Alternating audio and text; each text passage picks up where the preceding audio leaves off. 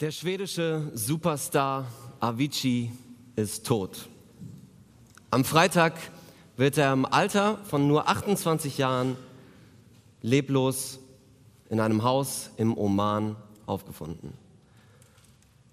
Und diese Nachricht schockt nicht nur die Musikwelt, sondern eigentlich die ganze Nachrichtenwelt. Wie kann es sein, dass so ein junger Mensch das Leben verliert? Wie kann er einfach so sterben? Dabei ist es doch nicht das erste Mal, oder? Dass so ein junger Mensch stirbt. Doch so wirklich spielt das keine Rolle, wenn es um den Schock geht. Denn der Schock sitzt jedes Mal neu ganz tief. Warum? Warum schockt uns besonders der Tod von so jungen Menschen? Die Antwort ist eigentlich ziemlich einfach. Der Lebensstandard in Deutschland, in dem Land, wo wir in diesem Jahr 2018 leben, ist so hoch, dass fast alle Menschen ein hohes Alter erreichen. Es herrscht kein Krieg mehr, das haben wir von Michael eben gehört. Die meisten Menschen werden alt und der Tod ist in Vergessenheit geraten. Und mit dem Tod auch die Perspektive für die Gläubigen, nämlich der Himmel. Und so lautet auch das Thema heute, die vergessene Perspektive der Himmel. Wir sind es ja mittlerweile gewohnt, dass wir die Lieder von der Leinwand singen. Eben haben wir das ja auch gemacht. Und das ist ja auch in vielerlei Hinsicht richtig praktisch, dass wir nicht mehr diese Liederbücher haben. Aber die, besonders die älteren Geschwister werden sich bestimmt noch daran erinnern, an die Zeit, wo jeder so sein eigenes Liederbuch hatte. Und äh, dann hat man so die Lieder zusammen gesungen. Da gab es irgendwie die grünen Liederbücher, an die kann ich mich auch noch erinnern. Ähm, und davor, da gab es noch ältere, das waren die roten Liederbücher, so hat man die, glaube ich, einfach genannt. Wir, wir jungen Menschen, ihr kennen die gar nicht mehr. Aber irgendwann mal saßen wir vor ein paar Jahren mit meinen Geschwistern zusammen und haben mal so dieses Buch durchgeblättert und uns diese Lieder angeguckt. Und da ist mir eine Sache ganz extrem aufgefallen. Und zwar in jedem, fast in jedem Lied, was man dort sieht, gibt es mindestens eine Strophe, die den Tod oder den Himmel thematisiert oder beides, meistens beides. Und heute, die Lieder, die wir singen, ja, bei denen ist es eigentlich genau das Gegenteil. Die Lieder, die wir vorwiegend singen, die, ja, da spielt der Tod und das Leben danach keine wirkliche Rolle. Der Fokus liegt viel mehr auf dem Hier und Jetzt. Gott segne dich hier und jetzt. Ja. Ähm, jetzt kann man natürlich hingehen und sagen, ach, diese modernen Liederschreiber. Warum vergessen die den Himmel? Warum schreiben die nichts über den Himmel? Wie konnten die das nur so falsch machen? Aber das ist irgendwie zu kurz gedacht, denn Lieder sind immer ein Spiegel der Zeit. Ja, und die Lieder aus den älteren Liederbüchern, die haben Geschichten. Die Komponisten, die waren größtenteils mit Tod im alltäglichen Leben konfrontiert. Und wenn du dann im Krieg bist und rechts und links neben dir die zwei Kameraden abgeschossen werden, dann machst du dir über den Tod Gedanken und über den Himmel. Bei uns ist das heute ganz anders. Der Tod ist etwas sehr Ungewöhnliches. Und der Tod wird totgeschwiegen. Es liegt also an uns, dass wir dem Tod wieder eine Stimme geben. Und genau das möchten wir heute Morgen tun. Wir möchten uns dazu einen Text aus dem zweiten Korintherbrief anschauen, aus dem Kapitel 5. Ihr dürft gerne den Text schon mal aufschlagen. Und ähm, ich werde uns einige Hintergrundinfos erstmal zum zweiten Korintherbrief nennen. Und zwar ist die Gemeinde in Korinth eine Gemeinde, die, mit der Paulus sehr, sehr viel zu kämpfen hat. Paulus hat sie selber auf einer seiner Missionsreisen gegründet und ja, eigentlich kann man das Verhältnis von Paulus und den Korinthern so beschreiben wie ein Vater mit seinen Teenagerkindern. Ja, er ermahnt sie, er weist sie zurecht, er weint um sie. Ja, ich hoffe, dass es nicht zu vielen Eltern heute Morgen hier in diesem Raum so geht, dass sie sich damit identifizieren können. Aber das gehört eben manchmal auch dazu. Und ähm, die, die Situation ist folgende bei den Korinthern. Und zwar gibt es da so einige Prediger, die wohl rhetorisch richtig was auf dem Kasten hatten. Also wenn die geredet haben, dann hat man gerne zugehört. Und was macht das mit den Korinthern? Die Korinther laufen diesen Predigern nach. Sie sind total begeistert. Die, die können was. Wo liegt das Problem? Paulus der schaut hinter die Fassade von diesen Predigern und er entlarvt sie als falsche Apostel. Er sieht, dass diese Apostel nicht in erster Linie Christus, den Gekreuzigten, predigen, sondern sich selbst. Sie empfehlen sich. Sie machen eigentlich Selbstpromotion. Und Paulus sieht sich gezwungen, in einem Brief klarzustellen, warum die Korinther diesen Predigern nicht hinterherlaufen sollen. Paulus nennt diese Apostel sogar sarkastisch Überapostel, also die, die über allem stehen. Und die Korinther sollen denen nicht hinterherlaufen, sie sollen Paulus Beispiel folgen. Er ist nämlich das Gegenbeispiel, denn sein Lebensmotto, so könnte man es sagen, ist folgendes, in der Schwachheit liegt die Stärke. In meiner Schwachheit liegt Gottes Stärke. Nicht in meiner eigenen Stärke, sondern in meiner Schwachheit. Und Jesus hat es vorgemacht. Ja, Paulus ist nicht der Erste, sondern Jesus selbst hat es vorgemacht. Er war reich, er, war, er hatte alles und ist auf die Erde gekommen, um arm zu werden für den Menschen. Und genau diesem Beispiel sollen die Christen folgen. In Kapitel 4, ja, da packt Paulus richtig aus und spricht von Leidensgemeinschaft, die jeder Christ mit Jesus teilen sollte. Ist alles nicht so ganz zeitgemäß, wenn wir uns das mal so durchlesen in unserem Wellness-Zeitalter. Aber für Paulus ist das extrem wichtig und er wird einfach nicht müde zu betonen, dass das im Zentrum stehen sollte. Und nun kommt Paulus in Kapitel 5 auf ein wunderbares, aber irgendwie auch beängstigendes Thema, nämlich den Tod und was nach dem Tod passiert. Und hier an der Stelle steigen wir ein in 2. Korinther Kapitel 5 ab Vers 1. Denn wir wissen, wenn unser irdisches Haus, diese Hütte, abgebrochen wird, so haben wir einen Bau von Gott erbaut, ein Haus nicht mit Händen gemacht, das ewig ist im Himmel. Darum, denn darum seufzen wir auch und sehnen uns danach, dass wir mit unserer Behausung, die vom Himmel ist, überkleidet werden, weil wir dann bekleidet und nicht nackt befunden werden. Denn solange wir in dieser Hütte sind, seufzen wir und sind beschwert, weil wir lieber nicht entkleidet, sondern überkleidet werden wollen damit das Sterbliche verschlungen werde von dem Leben. Der uns aber dazu bereitet hat, das ist Gott, der uns als Unterpfand den Geist gegeben hat. So sind wir denn alle Zeit getrost und wissen, solange wir im Leibe wohnen, weilen wir fern von dem Herrn, denn wir wandeln im Glauben und nicht im Schauen. Wir sind aber, sehr, wir sind aber getrost und begehren sehr, den Leib zu verlassen und daheim zu sein bei dem Herrn. Darum setzen wir auch unsere Ehre da rein, ob wir daheim sind oder in der Fremde, dass wir ihm wohlgefallen. Denn wir müssen alle offenbar werden von dem Richterstuhl Christi, auf das ein jeder empfange nach dem, was er getan hat im Leib. Es sei gut oder böse. Paulus beginnt den Abschnitt mit den Worten, denn wir wissen. Damit knüpft er an das Kapitel 4 an. Und wir lesen einfach nochmal die letzten drei Verse von Kapitel 4, um zu verstehen, wo Paulus hier anknüpft. Ab Vers 16, Kapitel 4. Darum werden wir nicht müde, sondern wenn auch unser äußerer Mensch verfällt, so wird doch der innere von Tag zu Tag erneuert. Denn unsere Bedrängnis, die zeitlich ist und leicht ist, schafft eine ewige und über alle Maßen gewichtige Herrlichkeit. Uns, die wir nicht sehen auf das Sichtbare, sondern auf das Unsichtbare. Denn was sichtbar ist, das ist zeitlich.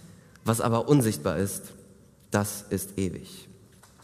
Paulus sprüht nur so vor Optimismus. Er spricht von dieser überwältigenden Herrlichkeit, die kommen wird. Dann spricht er über dieses Sichtbare und das Unsichtbare. Paulus mag das so mit Gegensätzen zu arbeiten. Und was bedeutet das? Was meint er mit diesem Sichtbaren und mit dem Unsichtbaren? Und genau das erklärt er in Kapitel 5 ab Vers 1. Lesen wir nochmal Vers 1. Denn wir wissen, wenn unser irdisches Haus, diese Hütte abgebrochen wird, so haben wir einen Bau von Gott erbaut, ein Haus nicht mit Händen gemacht, das ewig ist im Himmel. Paulus spricht hier von einem Haus, von einer Hütte, die wir hier auf der Erde haben und vergleicht diese Hütte mit einem Bau im Himmel. Doch er meint wahrscheinlich nicht wortwörtlich wirklich ein Haus, sondern was sich aus dem Kontext ergibt, ist, dass Paulus über unseren Körper spricht. Das ist ja sozusagen auch irgendwie unser Haus, unser Haus für unsere Seele. Paulus gebraucht verschiedene Bilder dafür. Erst äh, nennt er dieses Haus und dann geht er über und spricht über Kleidung. Und auch die Kleidung meint unseren irdischen Körper, den wir haben. Und da ist eins mal klar. Paulus sagt, der Körper, den wir hier haben, der kann nicht im Ansatz mithalten mit dem Körper, den wir einmal dort haben werden. Warum nicht? Ganz einfach, unser Körper hier ist vergänglich. Das brauche ich wohl kaum jemandem hier zu erklären. Ähm, ich bin ja, ich habe ja das Vorrecht, zusammen mit Frank Töfs und mit Flo Freitag Jugendleiter hier in dieser Gemeinde zu sein. Und meine Jugendlichen, die lachen schon immer so ein bisschen, wenn ich dann anfange zu erzählen, dass ich schon so alt bin. Und äh, wir haben jetzt eine Woche gehabt, wo wir mit den Jugendlichen hier im Gemeindehaus zusammen übernachtet haben. Es war eine super Zeit. Wir haben, wir haben einfach, ja, alle haben hier übernachtet. Jeder ist zur Schule gegangen. Ich kann euch beruhigen, keiner hat die Schule geschwänzt. Ähm, wir haben zusammen gegessen und es war wirklich eine super Gemeinschaft. Für manche war die Gemeinschaft so gut, dass sie kaum dazu gekommen sind zu schlafen. Ne? Dass sie das Schlafen einfach vergessen haben. Und ohne zu übertreiben, ich glaube, für den einen oder anderen waren in der Nacht irgendwie maximal zwei Stunden Schlaf drin. Das konnte ich auch mal vor ein paar Jahren, aber ich merke langsam, dass das nicht mehr geht. Und äh, wenn ich das jetzt machen würde, dass die ganze Woche für mich im Eimer wäre. Ja, selbst ich merke das mit meinen 24 Jahren und das klingt vielleicht lustig, wenn ich das sage, aber es ist so wir werden alt. Wir alle werden älter. Da hilft auch keine Anti-Aging-Creme. Dieser Körper, der ist irgendwann mal am Ende. Und an diesem Fakt, da werden wir nichts rütteln können. Oder um es irgendwie noch pessimistischer auszudrücken, wir sind nicht geboren, um zu leben, wir sind geboren, um zu sterben. Es ist von einem auf den anderen Moment vorbei. Mit einem Schlag ist das Leben vorbei. Und für Paulus ist das nicht nur irgendein Gerede, nein, Paulus kennt diesen Geruch des Todes. Er hat schon mehrmals das erlebt und war kurz davor und irgendwie hat er es bisher immer geschafft. Gott hat ihn bewahrt vor dem Tod, aber Paulus hat den Tod vor Augen. Und es ist gut, wenn wir uns jetzt mal wieder ins Gedächtnis rufen, dass unser Leben in diesem Körper begrenzt ist. Klingt jetzt alles ein bisschen hoffnungslos. Was macht uns hier Hoffnung? Für Paulus ist das ganz klar. Die Hoffnung liegt in diesem kommenden Körper, den wir einmal bekommen werden. Der wird nämlich von einer ganz anderen Qualität sein. Warum? Weil er nicht vergehen wird. Wir werden nicht altern, wir werden keine Migräne haben, wir müssen keine Gelenkkapseln schlucken, wir müssen uns nicht mit Rückenschmerzen rumschlagen. All das wird Vergangenheit sein. Es ist nichts Menschliches mehr an diesem Körper. Gott selbst wird der Architekt sein. Ja, das sagt Paulus. Es ist nicht von Menschenhand. Und es gibt ja dieses Sprichwort, alles, was er anfasst, das wird zu Gold. Und wenn das für jemanden wirklich zutrifft, dann ist es doch Gott, oder? Wir werden also neue Körper haben, die ewig sind und das ist doch mal ein wunderbarer Ausblick, oder? Ja und nein, sagt Paulus, denn bevor das alles kommt, müssen wir durch diese furchterregende Schleuse und das ist der Tod. Es sei denn, wir sind eben diese glücklichen Menschen, die sofort von der Erde in den Himmel entrückt werden. Und bereits Paulus hatte ja diesen Wunsch. Kommt, wir lesen die Verse 2 bis 4. Da schreibt er, denn darum seufzen wir auch und sehen uns danach, dass wir mit unserer Behausung, die vom Himmel ist, überkleidet werden, weil wir dann bekleidet und nicht nackt befunden werden. Denn solange wir in dieser Hütte sind, seufzen wir und sind beschwert, weil wir nicht entkleidet, weil wir lieber nicht entkleidet, sondern überkleidet werden wollen, damit das Sterbliche verschlungen werde von dem Leben. Also eins nach dem anderen. Was will Paulus hier sagen? Zunächst einmal spricht er davon, dass er am liebsten mit der Behausung des Himmels, so sagt er es, überkleidet werden möchte. Was er wohl wahrscheinlich damit meint, ist, Paulus möchte nicht sterben. Das ist für die Korinther keine neue Information, wobei er es diesmal etwas persönlicher formuliert. Ähm, Im ersten Korintherbrief hat er nämlich an die Korinther bereits schon mal darüber geschrieben. Im Kapitel 15 ab Vers 50. Und ich lese mal diese Verse vor. Da sagt er, das sage ich aber, liebe Brüder, dass Fleisch und Blut das Reich Gottes nicht ererben können. Auch wird das Verwesliche nicht erben, die Unverweslichkeit. Siehe, ich sage euch ein Geheimnis. Wir werden nicht alle entschlafen, wir werden aber alle verwandelt werden. Und das plötzlich, in einem Augenblick, zur Zeit der letzten Posaune. Denn es wird die Posaune erschallen und die Toten werden auferstehen, unverweslich, und wir werden verwandelt werden. Denn dies Verwesliche muss anziehen die Unverweslichkeit und das Sterbliche muss anziehen die Unsterblichkeit. Wenn aber dies Verwesliche anziehen wird die Unverweslichkeit und dies Sterbliche anziehen wird die Unsterblichkeit, dann wird erfüllt werden das Wort, das geschrieben steht. Der Tod ist verschlungen in den Sieg. Tod, wo ist dein Sieg? Tod, wo ist dein Stachel? Paulus war der festen Hoffnung, dass er selber zu dieser Generation gehören würde, die direkt von der Erde in den Himmel entrückt werden. Und die Bibel spricht ja an mehreren Stellen davon, dass dieser Moment, dass dieser Augenblick irgendwann mal kommen wird. Wenn die Zeit erfüllt ist, dann wird dieser Moment da sein. Und nicht nur diese Parallele sehen wir zwischen 1. Korinther 15 und 2. Korinther 5, sondern wir sehen auch dieses unglaubliche Bild hier, das er benutzt. Ja, er sagt, der Tod wird verschlungen vom Sieg. Ähnlich heißt es in unserem Text, das Sterbliche wird verschlungen vom Leben. Und irgendwie ist das doch, denken wir bei diesem Bild doch eher andersrum, oder? Der Tod verschlingt normalerweise das Leben. Da, also das Erste, was mir in den Kopf gekommen ist, als ich das gelesen habe, war dieser Tsunami 2014 im indischen, äh, 2004 im indischen Pazifik, äh, wo einfach diese Riesenwelle über Indonesien, über Thailand gekommen ist und Millionen von Menschen, Hunderttausende, Entschuldigung, Hunderttausende von Menschen sind gestorben. Der Tod hat das Leben verschlungen. Aber wisst ihr was? Für den Gläubigen ist dieser Moment genau das Gegenteil. In diesem Moment, was passiert ist, das Leben verschlingt den Tod. Der Mensch gibt seinen sterblichen Leib ab und in diesem Moment schlägt das Leben den Tod mit seinen eigenen Waffen. Und jetzt in Vers 3 spricht Paulus davon, dass er bekleidet und nicht nackt befunden werden möchte.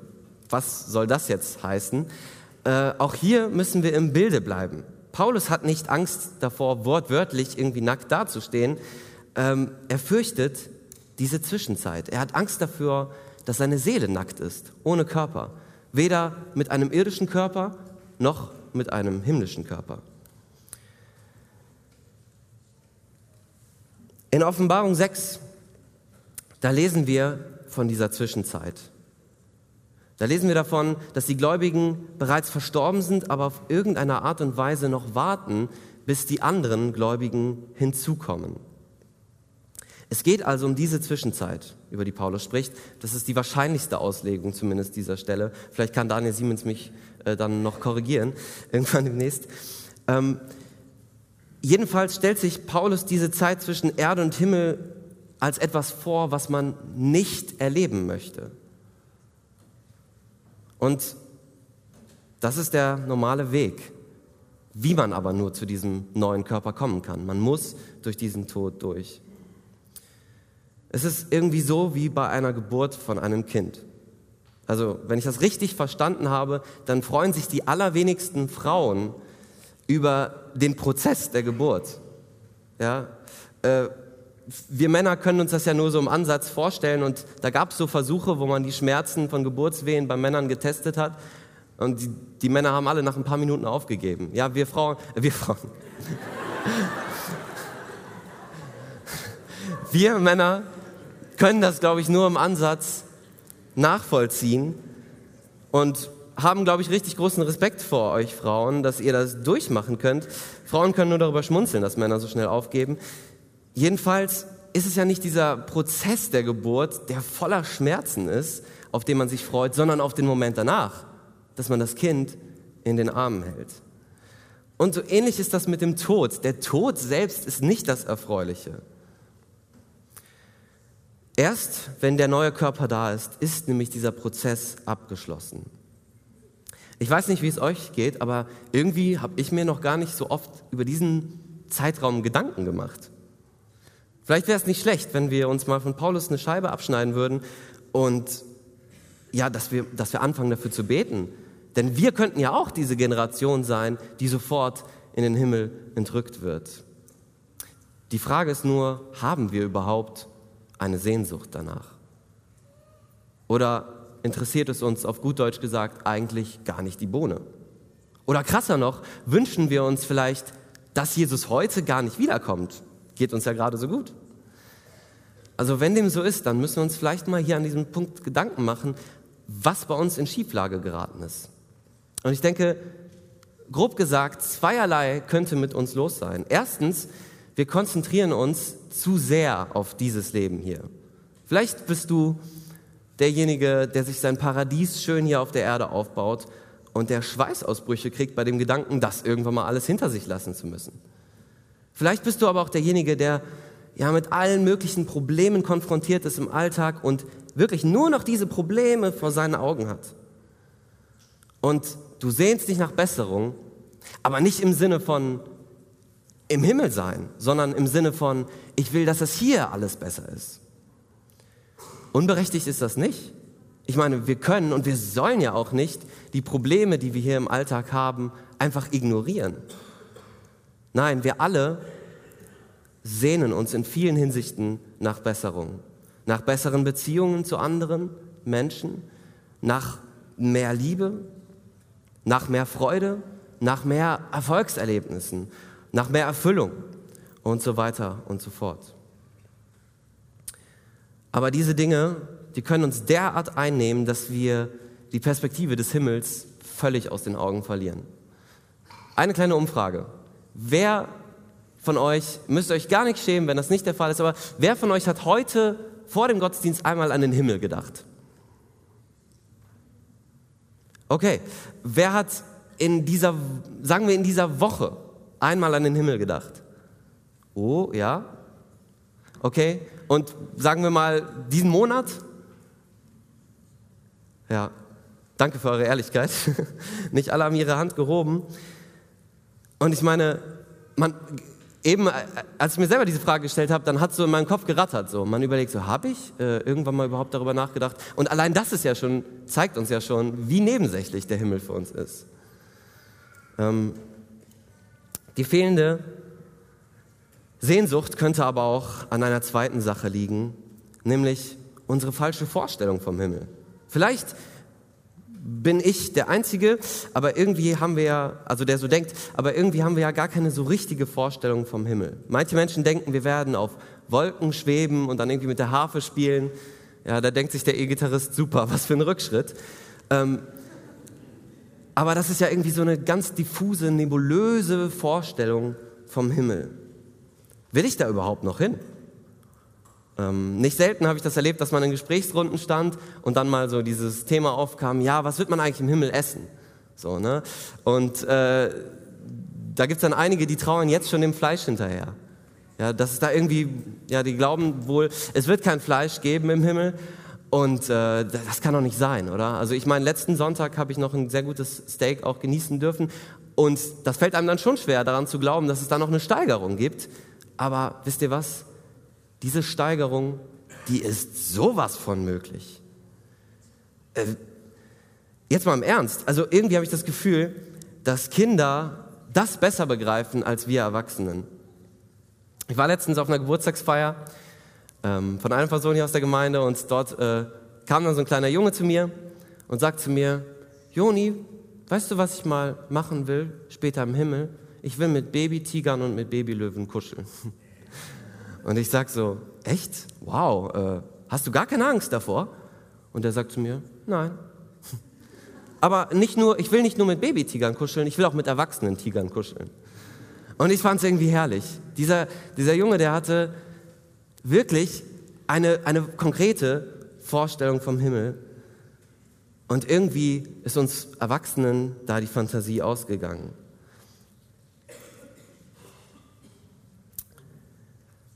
Ja, dieser Junge, der hat, der hat ähm, eine Sache über den Himmel begriffen, und zwar, dass der Himmel unsere kühnsten Fantasien sprengen wird. Ja, der Himmel wird unvergleichlich besser sein als alles hier. Der Himmel wird dich und mich die größte Freude auf der Erde vergessen lassen. Ja, sei es das beste Steak, die beste Zeit mit deinem Ehepartner, äh, der größte Erfolg in deinem Leben, all das wird im Vergleich zu dem, was du dort erleben wirst, verblassen. Und seht mal, wir, wir müssen ja noch nicht mal so viele konkrete Dinge über den Himmel wissen, um uns wenigstens in Erinnerung zu rufen, es wird so unfassbar gut. Es wird nicht Science Fiction sein. Ja, es ist fast zu schön, um wahr zu sein, aber es ist wahr. Und ähm, die Frage ist, glauben wir das? Glaube ich das? Es gibt einen sehr, sehr guten Grund, um wirklich daran zu glauben. Und dieser Grund wird in Vers 5 genannt. Lass uns den mal zusammen lesen. Da ist nämlich die Rede von einer absoluten Garantie für unsere, für unsere neuen Körper im Himmel. Vers 5. Der uns aber dazu bereitet hat, das ist Gott, der uns als Unterpfand den Geist gegeben hat. Die Hoffnung auf den Himmel, das ist nicht irgendwie ein Schuss ins Blaue. Wir haben eine klare Garantie dafür. Gott selbst hat uns für dieses Leben nämlich schon vorbereitet. Womit? Mit dem Heiligen Geist, den jeder Mensch empfängt in dem Moment, wo er gläubig wird. Paulus bezeichnet den Heiligen Geist hier als ein Unterpfand. Andere Übersetzungen sagen auch eine Anzahlung. Und ich glaube, das kennen die meisten von uns aus dem Alltag. Wenn man etwas kaufen will und man macht eine Anzahlung, ja, die macht man nicht, um das Ding am Ende nicht zu kaufen, oder? Man macht die Anzahlung und das ist eine absolute Garantie dafür, dass man am Ende auch den Rest bezahlen wird. Und genauso macht Gott das auch. Gott legt jetzt schon hier auf dieser Erde ein Stück Himmel in jeden von uns. Und das ist die Garantie dafür, dass irgendwann mal der Rest kommt. Dass da noch mehr kommen wird. Und wer ist mal wieder hier der Initiator dieser ganzen Sache? Nicht der Mensch, nein, sondern Gott selbst. Er hat diese Sehnsucht nach dem Himmel in uns hineingelegt. So heißt es, so hat er uns dazu bereitet. Ähm, Gott selbst weckt diesen Wunsch in uns. Vermutlich kennen wir alle diesen Wunsch, weil sich der Heilige Geist, weil der Heilige Geist in uns irgendwie eine ganz neue Welt offenbart hat, mit, mit der wir diese Welt durch ganz andere Augen sehen. Aber wir kennen diese Sehnsucht vielleicht unter einem anderen Deckmantel. Wir wünschen uns nämlich, wie ich es eben schon mal angeschnitten habe, diese paradiesischen Zustände irgendwie schon hier auf Erden, oder? Also am liebsten null Konflikte hier in dieser Gemeinde, das wäre super. Äh, keine Krankheiten, keine zerbrochenen Beziehungen. Und wir können diese Dinge auch tatsächlich mit Hilfe des Heiligen Geistes erreichen, aber immer nur zum Teil. Es bleibt eine Anzahlung, es bleibt ein Vorgeschmack. Und dieser Vorgeschmack, der ist jetzt schon so gut, sagt Paulus, dass alles, was hier auf der Welt sonst, was es sonst noch so gibt, einfach fade schmeckt, als ob man es nicht gesalzen hätte. Und genau darum geht es in den nächsten drei Versen, wo Paulus von einer großen Zuversicht in die Nähe Gottes schwärmt. Kommen wir lesen die Verse 6 bis 8. So sind wir denn alle Zeit getrost und wissen, solange wir im Leibe wohnen, weilen wir fern von dem Herrn. Denn wir wandeln im Glauben und nicht im Schauen.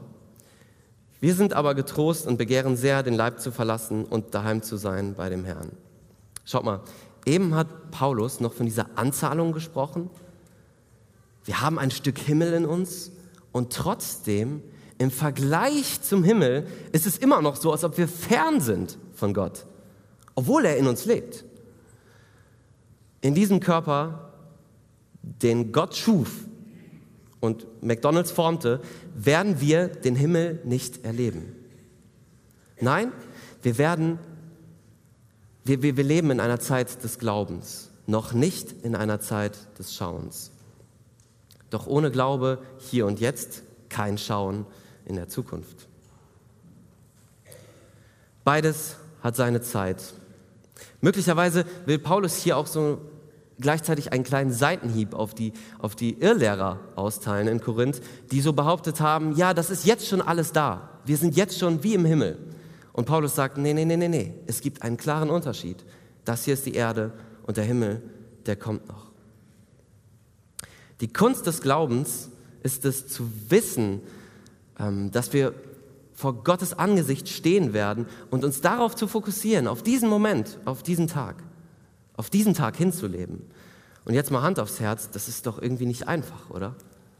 Also vieles lenkt mich ab, vieles lenkt uns ab. Es gibt Tage, da rauschen wir geradezu an Gott komplett vorbei.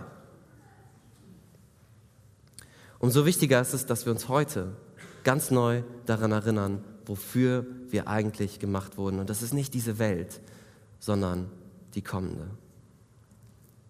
Und genau deswegen äußert Paulus in Vers 8 den Wunsch, den Leib zu verlassen und daheim beim Herrn zu sein.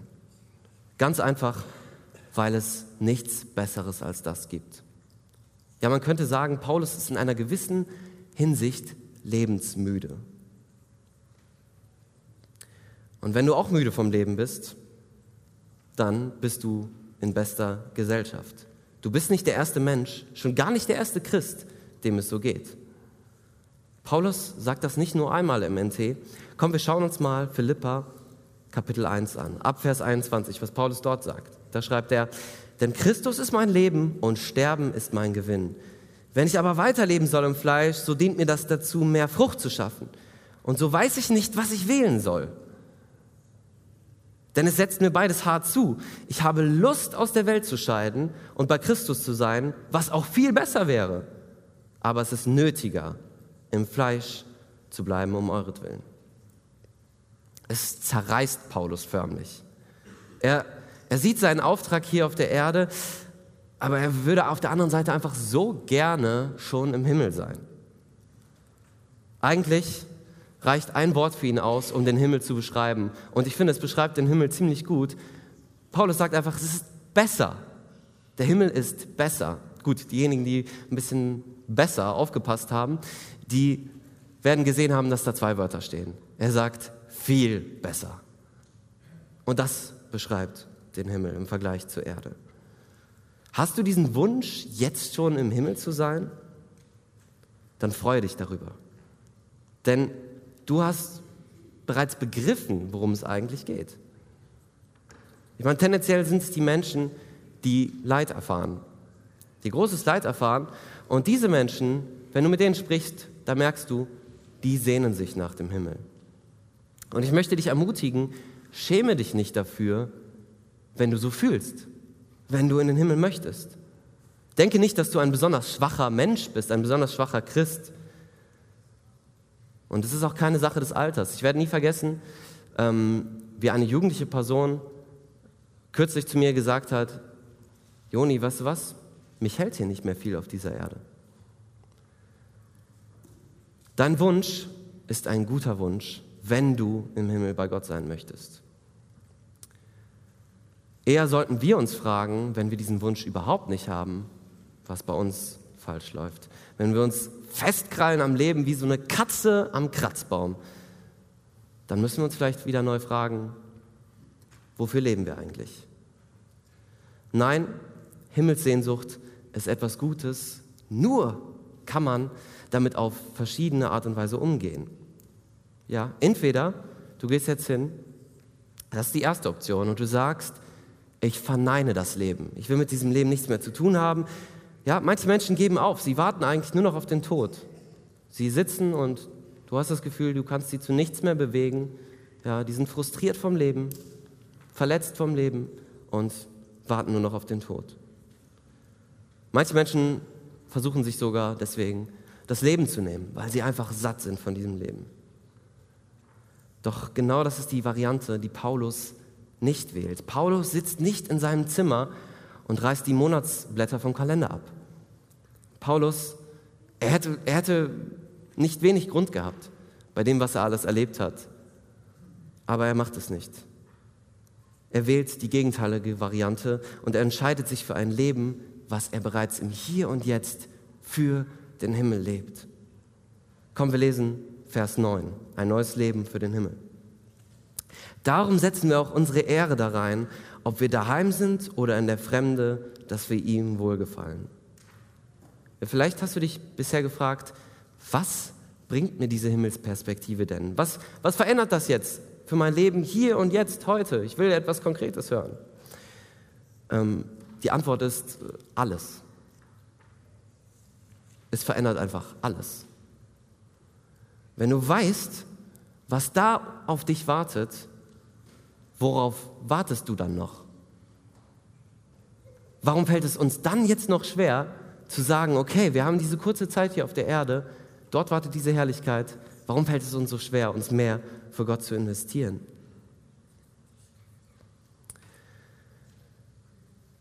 Wenn du dein Leben hier auf der Erde zu 100 Prozent auf dieses eine Blatt setzt, auf dieses Blatt Jesus Christus, dann hast du gewonnen, weil du weißt, am Ende ist das das Siegerblatt, es ist das Ass, wenn du dein Leben darauf gesetzt hast. Paulus sagt, wir setzen unsere ganze Ehre da rein und ich finde, die NGE hat das gut übertragend formuliert. Wir haben nur ein Ziel, so zu leben, dass er Freude an uns hat. Und da spielt es keine Rolle, ob wir bei ihm schon sind oder ob wir noch auf dieser Erde sind, wo das Klima vielleicht etwas rauer ist. Denken wir daran, was Paulus im Philipperbrief sagt. Ich würde ja am liebsten schon im Himmel sein, aber es ist nötiger um euretwillen. Von Paulus zu uns. Wir haben auch einen Auftrag hier auf dieser Erde. Gott zu ehren mit allem, was wir tun, mit allem, was wir sind. Ich weiß nicht, wie es euch geht, aber mich überführt führt dieser Satz. Wenn ich mein Leben reflektiere, dann sehe ich viele Dinge, wo ich das überhaupt nicht lebe, wo ich gar nicht so lebe, als ob ich nur für Jesus lebe. Der Satz ist eine gute Ohrfeige für mich und vielleicht auch für dich. Bei der Wohnwoche, die wir mit der Jugend jetzt gehabt haben, da hat sich so eine Tradition eingebürgert, äh, und äh, das, das, ich, ich finde das eine super Tradition. Ähm, und zwar erzählen wir uns gegenseitig das Zeugnis, unsere Geschichte, unsere eigene Geschichte mit Gott. Wie hast du zu Gott gefunden? Und wir saßen dann jetzt an einem Abend alle zusammen in einem Raum und das war wieder neu bewegend. Ich kann euch nur empfehlen, in euren Kreisen macht das auch mal. Ihr werdet die Menschen ganz anders kennenlernen, wenn ihr ihre Geschichte mit Gott hört. Jedenfalls hat mich da ein Zeugnis echt bewegt. Da hat einer aus der Runde erzählt, dass er einen Freund hatte, früher, der Selbstmordgedanken hatte. Und er wusste davon. Und eines Tages war, hatte, hat dieser Freund dann wirklich tatsächlich sich das Leben genommen. Und für den Jugendlichen war das ein Schock. Und er hat sich gesagt, ja, schön und gut, schön und gut, dass ich meinen Glauben habe, dass ich in den Himmel komme, dass ich das weiß. Aber was ist mit allen anderen? Und das hat seine Lebensperspektive verändert. Und genau das ist es doch. Wir dürfen uns auf den Himmel freuen, doch lasst uns doch diese Zeit, die wir jetzt hier haben auf der Erde, nutzen. Ähm, vielleicht, vielleicht habt ihr euch schon die ganze Zeit gefragt, warum ich dieses Seil hier mit nach vorne gebracht habe. Keine Angst, ich möchte niemanden fesseln oder sonst irgendwas damit anstellen, dass dieses Seil soll ein Bild sein. Ja, sagen wir einfach mal, dieses Seil, die Länge des Seils ist unser Leben.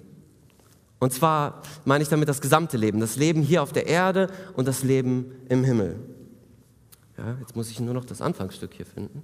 Da haben wir es ja.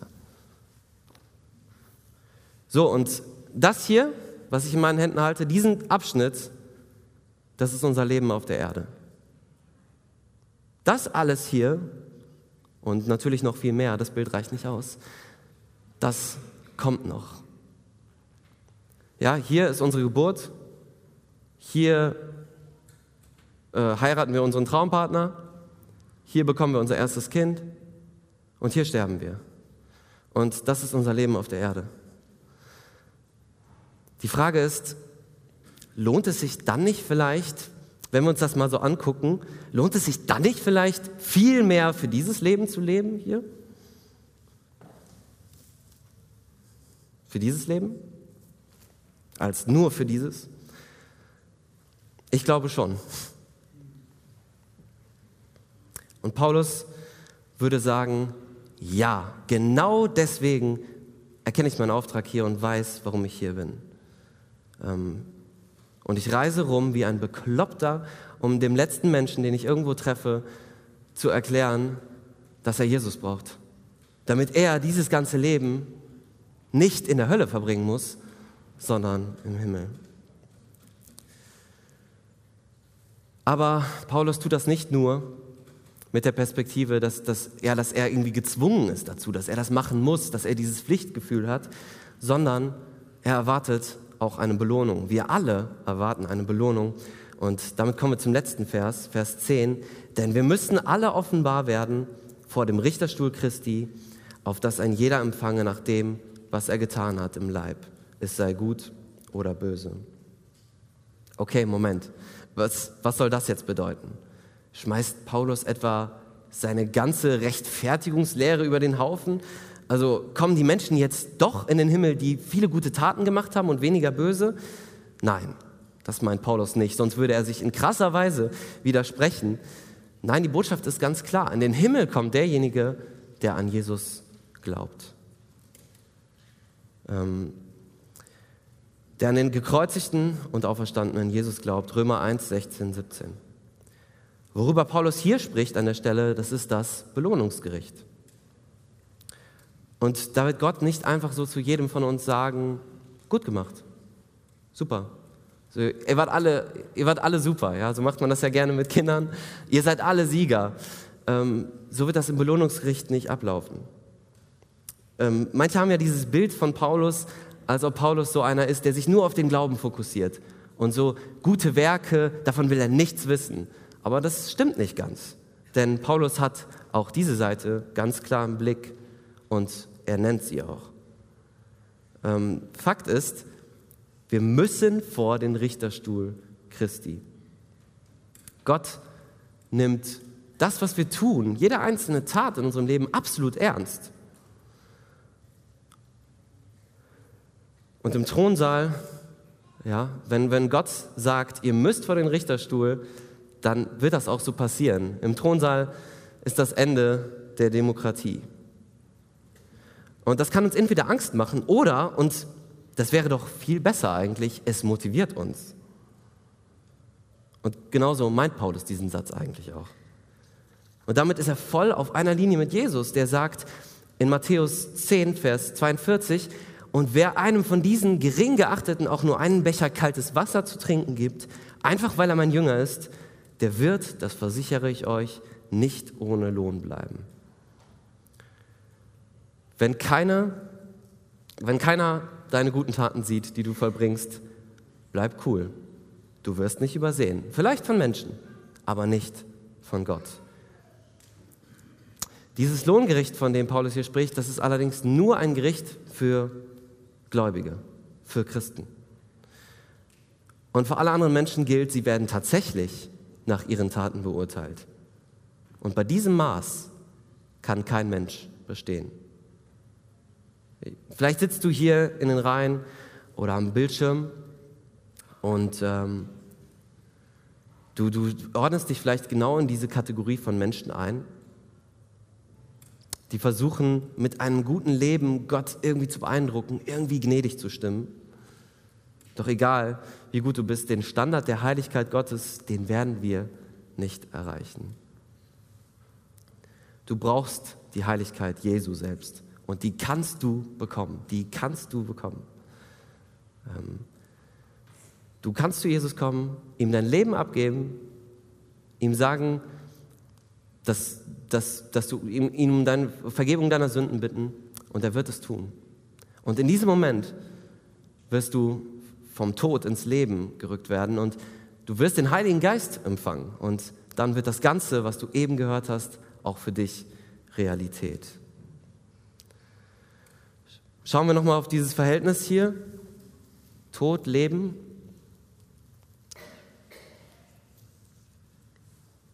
Oder Leben auf der Erde, Leben in der Ewigkeit. Meinst du vielleicht, dass es Sinn machen würde, sich darüber Gedanken zu machen, wo du dieses Leben verbringst?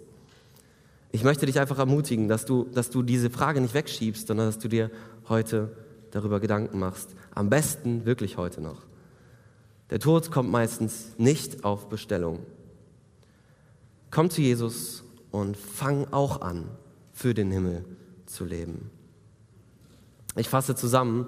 Wir haben uns heute unsere Zukunftsperspektive vor Augen geführt, die irgendwie in Vergessenheit geraten ist, der Himmel. Und dort haben wir hoffentlich gemeinsam mit Paulus eine neue Sehnsucht bekommen für den Himmel. Und hoffentlich hat es uns auch dazu gebracht, die Dinge jetzt in unserer nächsten Woche mutiger anzugehen, weil wir nur diese kurze Zeit auf der Erde haben im Vergleich zur Ewigkeit. Und dazu passt doch wunderbar unsere Herausforderung des Monats als Gemeinde, oder? Gehe einen persönlichen, großen Vertrauensschritt in deinem Leben. Ich meine, wenn du siehst, was auf dich wartet, dann was hält uns dann noch zurück? Wenn wir den Himmel jetzt schon sehen, dann fällt uns das hoffentlich leichter, große Vertrauensschritte zu gehen. Möge Gott jedem Einzelnen hier in diesem Raum ganz neues Leben, ganz neue Hoffnung geben, ein ganz neues Feuer. Amen.